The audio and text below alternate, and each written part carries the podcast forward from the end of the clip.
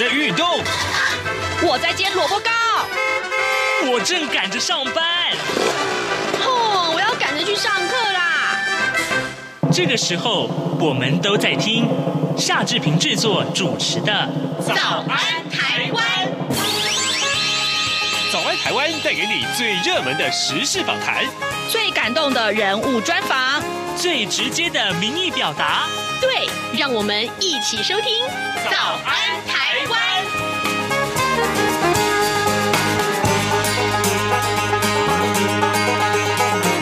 早安台湾，我是夏志平。今天是二零二一年的二月十一号，星期四。今天是大年除夕喽。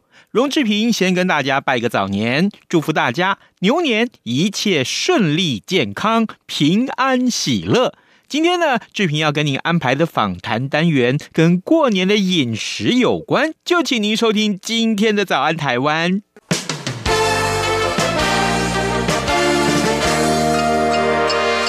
早安笔记本。这里是中央广播电台台湾之音，您所收听的节目是《早安台湾》，我是夏志平。哦，就快要过年了呢，各位听众有没有觉得很兴奋呢？大家也许就会想说啊，哇，那过年的时候我要吃些什么呀？可能大家都会为了年菜来伤脑筋。过去其实我们曾经也多次来介绍啊，呃，年菜要怎么吃，或者说怎么吃才健康。当然，更重要。要的是，今年啊，有了这个疫情的影响，我想啊，大家可能就会有更多的顾忌啊。这个想说，哇，那那在疫情之下，我要吃什么才能够更健康？或甚至于说啊，呃，老人家在疫情之下，我要吃些什么？呃，过年的时候呢，也要增加一些营养，又可以提升自己的免疫力呢。这个话题呢，今天我们要为您来访问这位专家，让他来告诉我们。我们特别也要谢。谢谢今天我们的受访者啊，每一年在过年前夕都会接受我们的访问。来，荣志平跟大家介绍一下成功大学附设医院的营养部主任郭素娥主任，您早。呃，主持人早，各位听众朋友大家早。谢谢主任，每年在这个时候都要跟我们的连线。主任，对，这个过去这一年哦，这个医院里面啊，想必是这个大家最最关注的焦点嘛，很辛苦哈、哦。呃。是啊，我们营养师算还好，就是哎，我们有一部分营养师也是在第一线，但是更前线是我们的医师跟我们的护理师，那他们是真的是很辛苦，也是面哎压力最大的一个族群。其实防疫真的是平时就要落实，比方说很多的专家都告诉我们说，洗手，而且要正确的洗手，这是一个防疫最好的一个呃策略。所以洗手这件事情不应该是疫情来了才洗，平常就不太。洗应该是要养成习惯。那如果我们养成这样子的好习惯，其实你就不用太担心。就像饮食也是一样，我们都知道饮食是帮助我们身体健康很重要的呃一个要素。那当然一定就是不要等疫情来了，我才来想说啊，我要来吃什么能够让我的呃免疫力比较好？应该是平常啊就要去注意我们所选择的食物。哦，对，如果你真的是只有光过年这几天吃的营养，其实那坦白讲效果有限。是的，哦、那尤其过年的时候哈，我们现在的人啊，其实平常的饮食已经就是蛮丰盛了。嗯，那过年的时候啊。更要避免暴饮暴食，因为暴饮暴食很容易让你的肠胃道不舒服，你可能要增加跑医院的机会。嗯，真的好。这个第一个问题，我先来请教主任。一般我们社区里面的长者，常常遇见的这个营养的问题是什么？大家也许有一些迷思啊，对不对？对对。哦。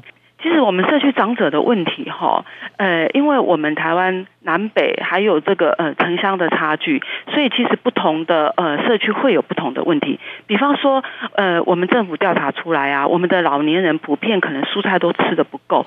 可是，在我们比较偏乡的地方，我们的呃老人家可能他们家旁边就自己有一个菜园，反而他们可能是蔬菜吃的很够。但是可能他们有一些蛋白质的来源，比方说在山里面，他们鱼啊或豆腐啊这种东西可能要买，可能比较不容易。反而他们可能问题是可能是奶类啊，或者是有一些比较高蛋白质的食物会吃的不够。嗯，那我们都会区的长者呢，我们可能鱼啊、肉啊这些都不是问题，嗯那可能相对的蔬菜会吃的比较不够一些，所以这其实不同的社区会有不同的营养问题。就是都会区啊，还有这个跟乡下地区的这个老人家长者，他们所遇到问题可能是相反的。对，可能是不一样。哦、那我们在有一些呃生活在山里面，那他们的食物采买的来源可能受到的限制更多，那他们吃的可能又跟我们不一样。嗯，对。问题来了，那一般我们遇到像这样的长者啊，他可能不知道这个情况啊，他要怎么去检测呢？或者说，哦，家人哦，这个呃，也许我们偶尔要过年要回去啊，看到这个长者，那我我们就会跟爸爸妈妈说，那我我来我来帮你检测一下，用什么方法来检测？好，嗯，其实最简单的哈，因为其实我们一般的人很少说，哎，没事跑医院，然后去抽个血检查嘛，哈，嗯嗯嗯，所以大部分其实我们可能第一个，我们就简单计算我们的身体质量指数 BMI，嗯。哼，BMI 身体质量指数就是用我们的体重去除以身高的平方，嗯哼，哦，如果我们的长者可以算，或者是嗯，借助就是社区可能有一些志工啊，或者是。呃，照服员啊，等等的哈，如果可以知道自己的 BMI 身体质量指数，如果其实长者哈都不建议我，我们一般健康的呃 BMI 是说十八点五到二十四，但是长者呢都不太建议他的 BMI 太低太瘦，所以长者甚至可能他的 BMI 可以到二十四、二十五，哦，就是二十以上，二十四、二十二十二到二十五之间，是。可能会是一个比较理想的状况。那我们如果过年回去啊，其实可以透过几个，哎，我们可以了解一下，问一下长辈，就是说，哎，最近啊有没有食欲不好啊，都吃不下的状况，嗯，或者是最近有没有感觉穿衣服的时候那个裤带觉得有比较松，哎，他可能最近体重有减轻，好，那再来一个就是，哎。看他的牙口状况，嗯，就是他有没有缺牙，或者是咬合不好，或者是咀嚼吞咽的问题。因为这些咀嚼吞咽的问题，最直接影响的就是吃东西这件事情。嗯，所以这几个简单的，我们就可以，因因为如果有这些状况的时候，都是发生营养不良的高风险区。嗯哼，主任，你刚刚提到就是 BMI 值啊，我想很多人对 BMI 值有一些迷思。对，呃，所谓的 BMI 值就是体重除以身高的平方。对，那这个方式计算出来，其实我们也看到所谓的的体指数啊，对，体指数跟 BMI 值是两回事，对不对？是的，是的。那怎么算呢？好，体脂哦，我们一般比较难计算。嗯嗯，当然，坊间有一些公式，但是我觉得公式算出来的那个体脂率啊，我觉得那个不太准。嗯，最好就是可以利用仪器测量。对，但是其实仪器在一般我们家庭里面不太会有这样子的仪器，嗯、所以才会简单的用呃身体质量指数。嗯，那当然，身体质量指数哈，对有一些运动员来讲。他可能不准，比方说运动员，他的身体质量指数很高，可是他身体里面都是肌肉啊，那这样我们不能讲他是肥胖。但是我们社区长者比较怕的是什么？哈，他的身体质量指数是正常的，甚至于有可能是过重。嗯，可是他身体里面这个呃体重大部分可能是脂肪哦，就刚刚主持人讲的体脂率高，但是他的瘦肌肉少，那这个族群反而呢，其实是要去注意的。所以，光是呃用身体质量指数来判断营养状况好不好，嗯，可能还不是那么客观，所以还要再加上其他的一些指标。哦，好，对。就是这么多的指标要综合一起看才会比较客观。当然，呃，这些指标要测量的话，也许我们去医院去测量会比较准一点。那如果没有办法在家里，就要搭配一些仪器来测量。我我知道，我们像我们家有那个特别量这体脂是或 BMI 值的这种呃这个体重计啊，一站上去。强调不能穿袜子啊！一站上去大概几秒钟，这个这是几个数字就可以出来。嗯，那是可以参考啦。嗯，但它准确性也许不见得是很高，但是它可以参考。因为体脂率的测量哈，还牵涉到说，哎，你测量之前有没有喝水啊？有没有吃东西？这个其实也会影响的。能喝水吗？呃，这一般都会建议，就是说在检测的前半个小时先不要喝水哦，因为它会影响到我们身体组成嘛。因为我们体脂率的测量就是利用这个，呃，通过一些很微弱的电流，嗯，去测量身体里面的这个，嗯，这个电阻，然后带公式去看看，哎，你身体里面的瘦肌肉有多少？不过刚刚主持人有提到一个，就是说，如果要找仪器测量啊，到医院，哎，其实现在还不一定要到医院来，哎，哦，对，嗯，我们社区的民众啊，嗯，其实如果你要知道说，哎，你有没有营养不良的风险，其实你就近。在我们二十二个县市卫生局，我们都有社区营养推广中心，是，它都会有营养师。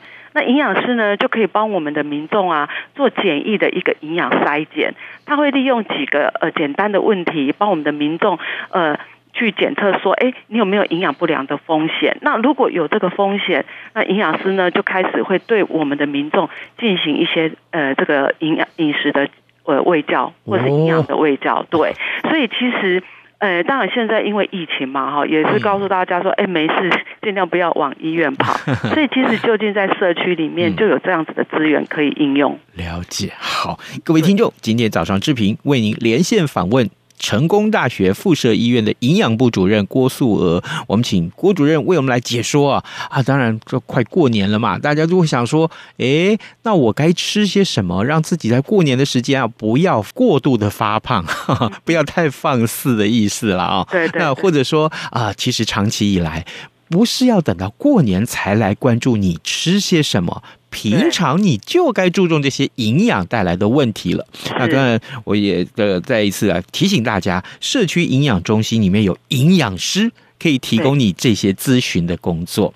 对对。所以我我接下来就要请教你比较详细一点。刚刚你说的社区的营养师可以为民众提供这些个协助。那我来到我因为我没有去过嘛啊，这个呃假定一般的长者来到了社区营养师这里了。那他通常他会要求些什么啊？这这个社区营养师当然我就免费帮你做一些测量喽。那最常问到的问题是什么？这营养师们每天在看的长者很多，最常遇到的问题是什么？哦，其实这个呃问题也是五花八门嘞。其实呃，我们营养师如果发现说我们的长者啊，他可能是。牙口的问题呀、啊，或者是吃东西的问题，当然就如果只是饮食简单的问题，呃，这个就是给他们一些建议。但是有的时候我们长者哈，他来到社区营养推广中心，他有时候吃东西吃不好，或是没有食欲哦，嗯，他有的时候不见得很单纯，就只是吃的问题而已，他可能背后还有他心情啊。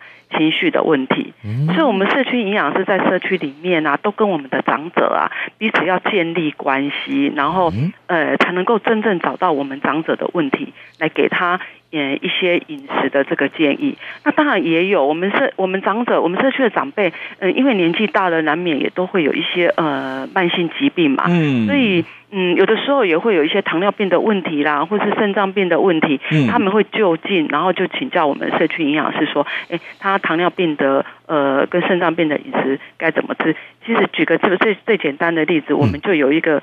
社区的阿嬷啊，嗯，她常年糖尿病很久了，嗯，哦，然后一直都呃也没有控制得很好，嗯，然后结果在社区里面跟社区营养师，社区营养师就特别帮她安排每个礼拜固定一个时间，然后让她来到，哎，也是出来到社区里面走一走，然后就跟他谈，哎，糖尿病该怎么吃。这样一段时间之后，那个阿嬷啊，她血糖就控制得很好，然后就非常的。呃，非常的感谢我们社区营养师给他这样子的饮食建议，然后也是一个蛮蛮感动的啦。他他的饭后血糖可以从三百多降到一百三十几，耶，这样算是已经控制的相当的好。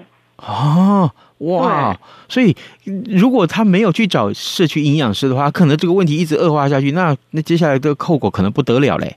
对，所以我觉得我们社区营养推广中心哦，还有我们在很多的这个社区据点的共餐服务哦，很重要的就是说，它不仅仅只是提供一餐的饮食而已，其实是鼓励我们的长者能够走出来，跟我们的营养师聊一聊、谈一谈，跟我们社区的长者聊一聊、谈一谈，因为多交谈啊，这个其实也是预防失智的一个嗯。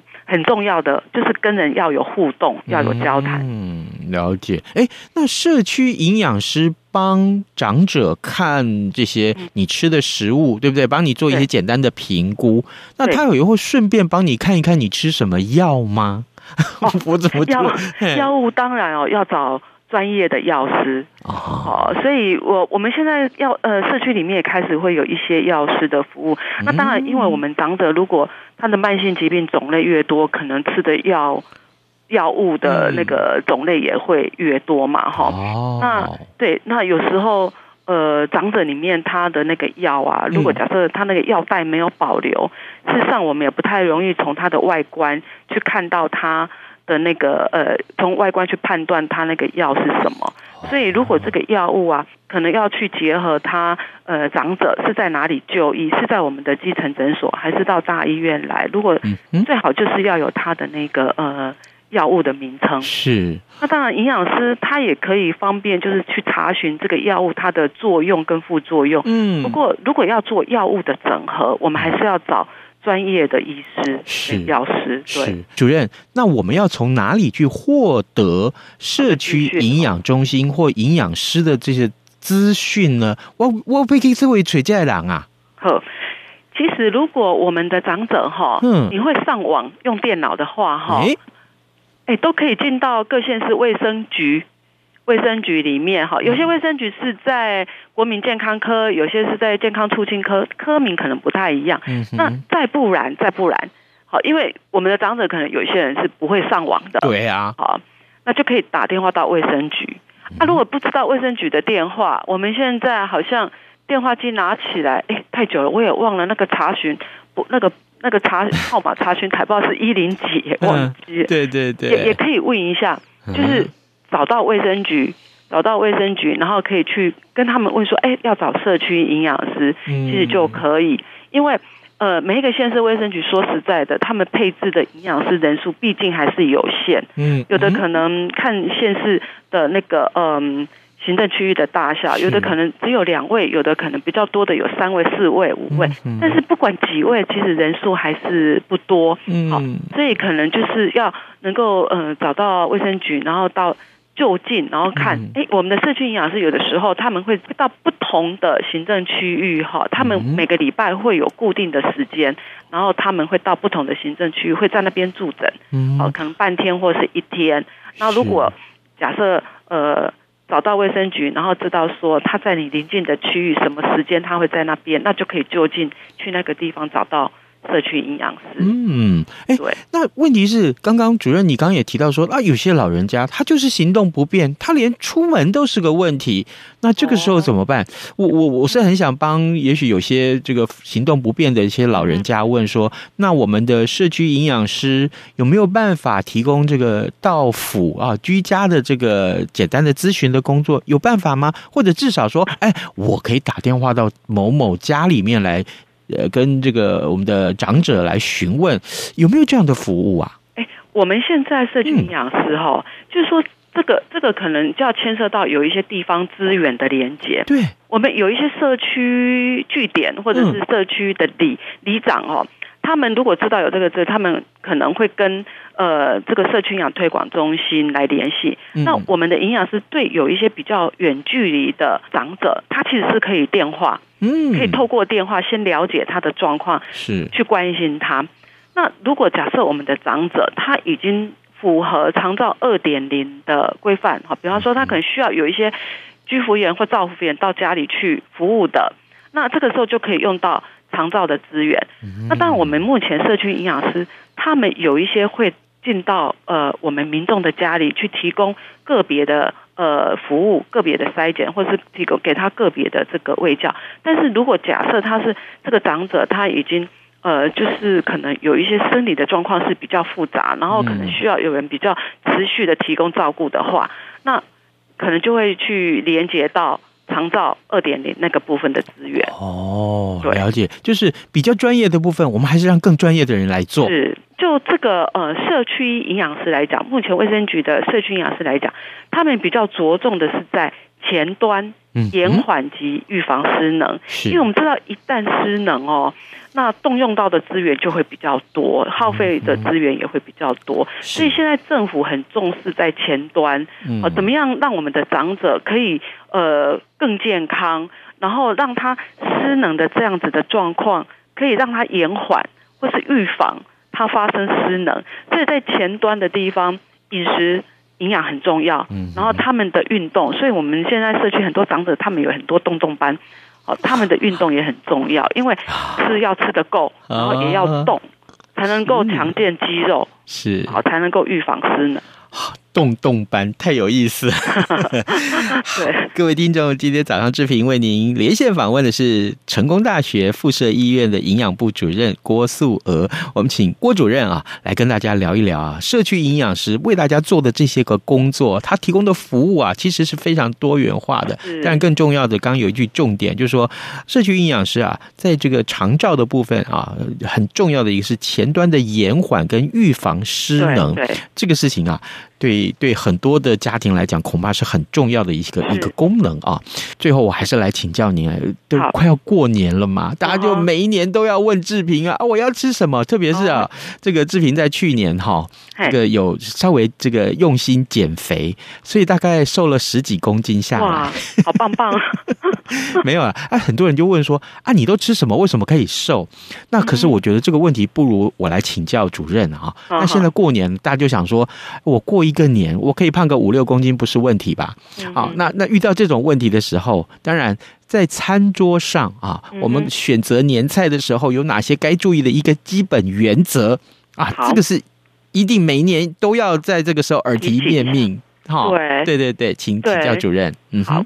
其实体重会增加哦，一定就是吃进来的多，消耗的少。嗯，哦，所以在过年年菜的选择，其实我们现在很多人都会去买那个冷冻的年菜。对，那不管是冷冻的，或者是我们自己家里准备的，过年啊，鸡、鸭、猪、牛，好，这些肉好像都很难以避免。对，都吃很多，所以我觉得哈，就是说在一餐里面哈，就是尽量避免哈各种。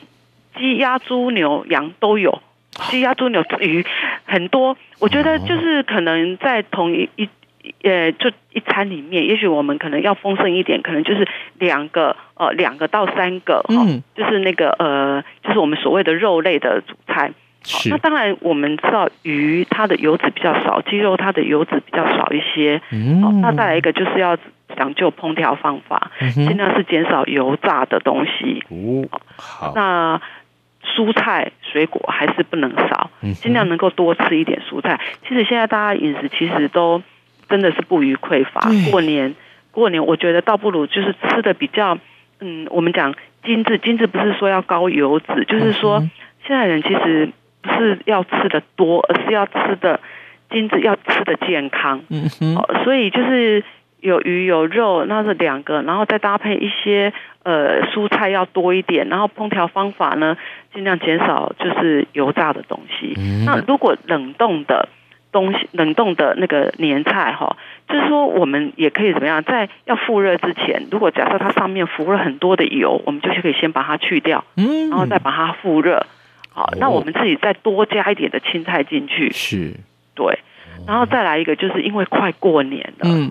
其实我觉得啊，如果假设你预期过年期间，哦，因为家人团聚，一定可能不止年菜嘛，嗯，什么瓜子、什么零食、饼干的一堆，嗯，嗯，那我觉得现在就要开始控制体重，现在就要开始控制，而且我觉得哈，有进有出啦，所以一定要去动，一定要去运动。我记得哦，去年古这个主任您跟我们灌输这个观念的时候，我到现在一直很受用啊。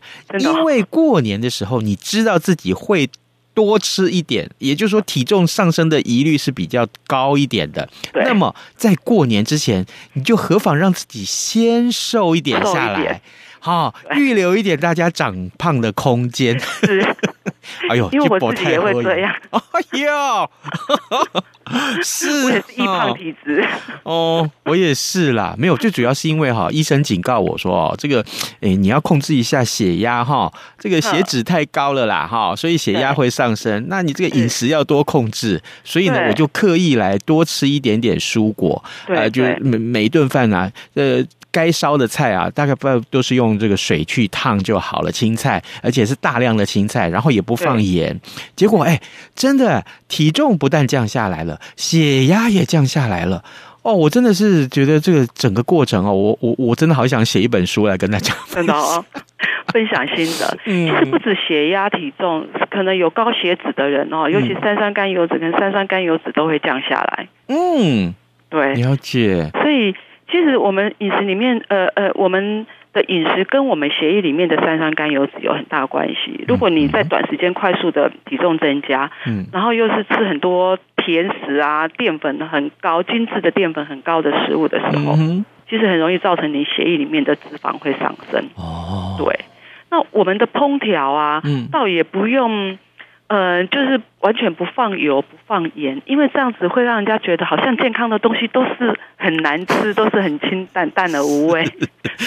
我我我是觉得适当的调味哦，盐盐巴啦这些还是可以，然后有一点油，但是油我们挑嗯，所谓对我们健康就是植物性的油，嗯，会比较好。对，那但是如果假设啊，因为像这一阵子啊，如果假设有一些南瓜啦、玉米啊、山药，嗯，好。假设我们这一餐有吃到这些食物的时候，那你不妨就拿这一些来取代你平常在吃的白米饭。哦，对对，刚刚您所说的这几样东西都是淀粉类。对，哦，有了这个淀粉类之后，就可以取代白米饭了。对，因为像玉米啊、嗯、山药啊、嗯，或者是南瓜这些，虽然也是淀粉高，但是它里面啊有很多的这个呃有纤维，嗯，又有植化素，嗯哼。比你吃白米还要来得健康，哦，所以有的时候呢，我就会自己在家里啊煮一大锅综合蔬菜汤，然后就会放玉米进去，一方面汤也比较清甜，然后再把里面的玉米当成饭来吃。那晚上呢，你就不用担心说啊，你很多人都会怕晚上吃太多淀粉可能会胖。嗯、哦，那你就如果有山药啊，有玉米啊，就拿这个来取代白米饭。是，对，好，这么多的原则啊，这个也许你都听过，但是各位听众，你有没有想过，你要真正开始落实去执行啊？对对对，不然的话，每一年我们请主任在这边跟我们分享。坦白讲，我们一直这样提醒大家啊，如果你还是没有瘦下来，或者说你的健康状况还是没有改善的话，诶。那真的是对不起自己哦，哦，真的一定要对自己好一点嘛，对自己好一点，不是大鱼大肉，是吃的健康。体重哈、哦嗯，要控制体重跟要维持健康啊，真的没有捷径，也不要想说有什么样特效或是快速的方法就可以减重。嗯、其实，因为我们要瘦，也要瘦的健康。对对，对，所以我觉得平常啊，就是要开始注意这些饮食。好的，各位听众，今天早上志平为您连线访问成功大学附设医院的营养部主任郭素娥。我们请主任啊，在过年前再次提醒大家，你可以吃的健康，吃的健康呢，哎呀，让你这个整个年节啊，身至少在体重上面是没有负担的。同时，更重要的是，吃的健康，当然对身体也好。哎，最后这个主任有一个讯息，我要请您提供给大家。刚刚您提到这个社区营养中心啊，听说你们会有一个成果发表会是不是？哦，对对对，就是我们在三月十七号在张荣发呃那个基金会的国际会议中心，嗯，那我们会有一个二十二个县市的呃成果发表会。哇，那当天现场也会有一些，如如果疫情当呃还可以有呃容许很多人在那个地方的话，哈，我们会有二十二县市的成果发表，然后他们各个县市呢就会有他们所设计的一些教材啦。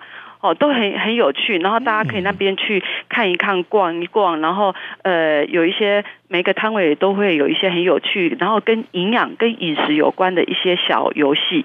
嗯，好，大家可以去看一看。这个、对，就是你真的会去看了之后，你才了解说，原来我们身边有社区营养中心，社区营养中心里面有营养师，其实是在关注你的健康。对，如果你还错过这些资讯啊，真的对不起自己喽。